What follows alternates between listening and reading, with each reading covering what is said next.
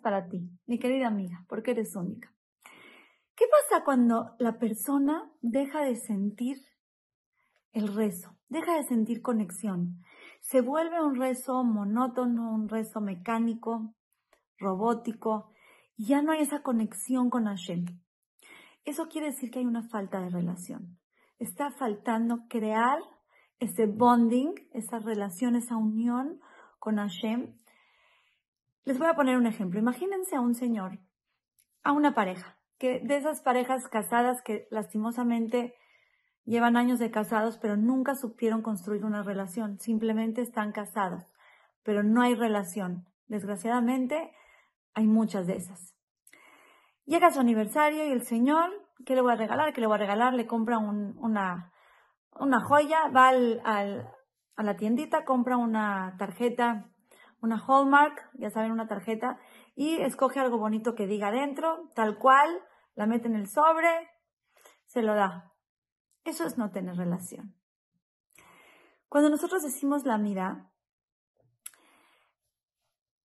una de las cosas que es una costumbre muy buena y mucha gente lo acostumbramos a hacer es antes de, hacer los tres pasitos para atrás, terminando la mira, decimos un pasuk de la Torah que tenga las primeras letras de nuestro nombre.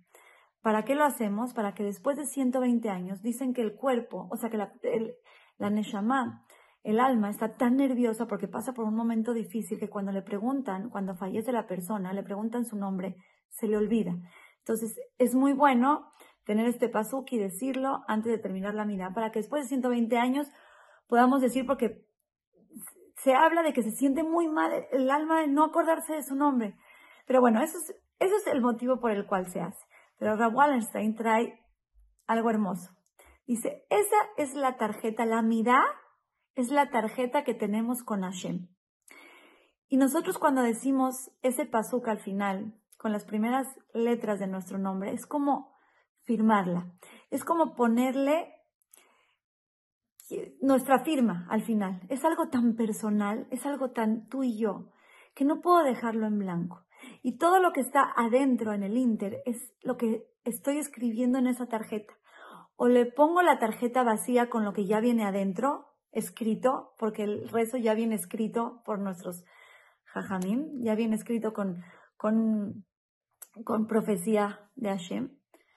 O digo eso conmigo, con mi ser, dejando de mí. ¿Qué es una relación? Una relación es, voy a pensar antes del aniversario, ¿qué le voy a hacer?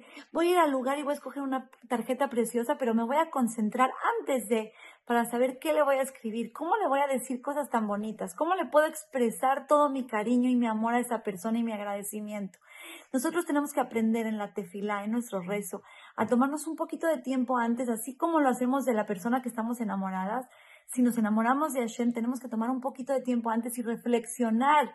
Me voy a parar con Boreolam, hablarle, porque papi nos escucha, nos escucha y nos siente y también sabe lo que siente nuestro corazón. Tenemos que poner nuestro corazón en las tefilot y no dejarnos únicamente con los rezos que están estipulados, sino hablar con él, queremos crear una relación, a lo mejor al principio es imposible decir la mirada conectada. Entonces, ¿qué voy a hacer? Pues me voy a sentar en la cama y voy a hablar con Hashem como mi papá.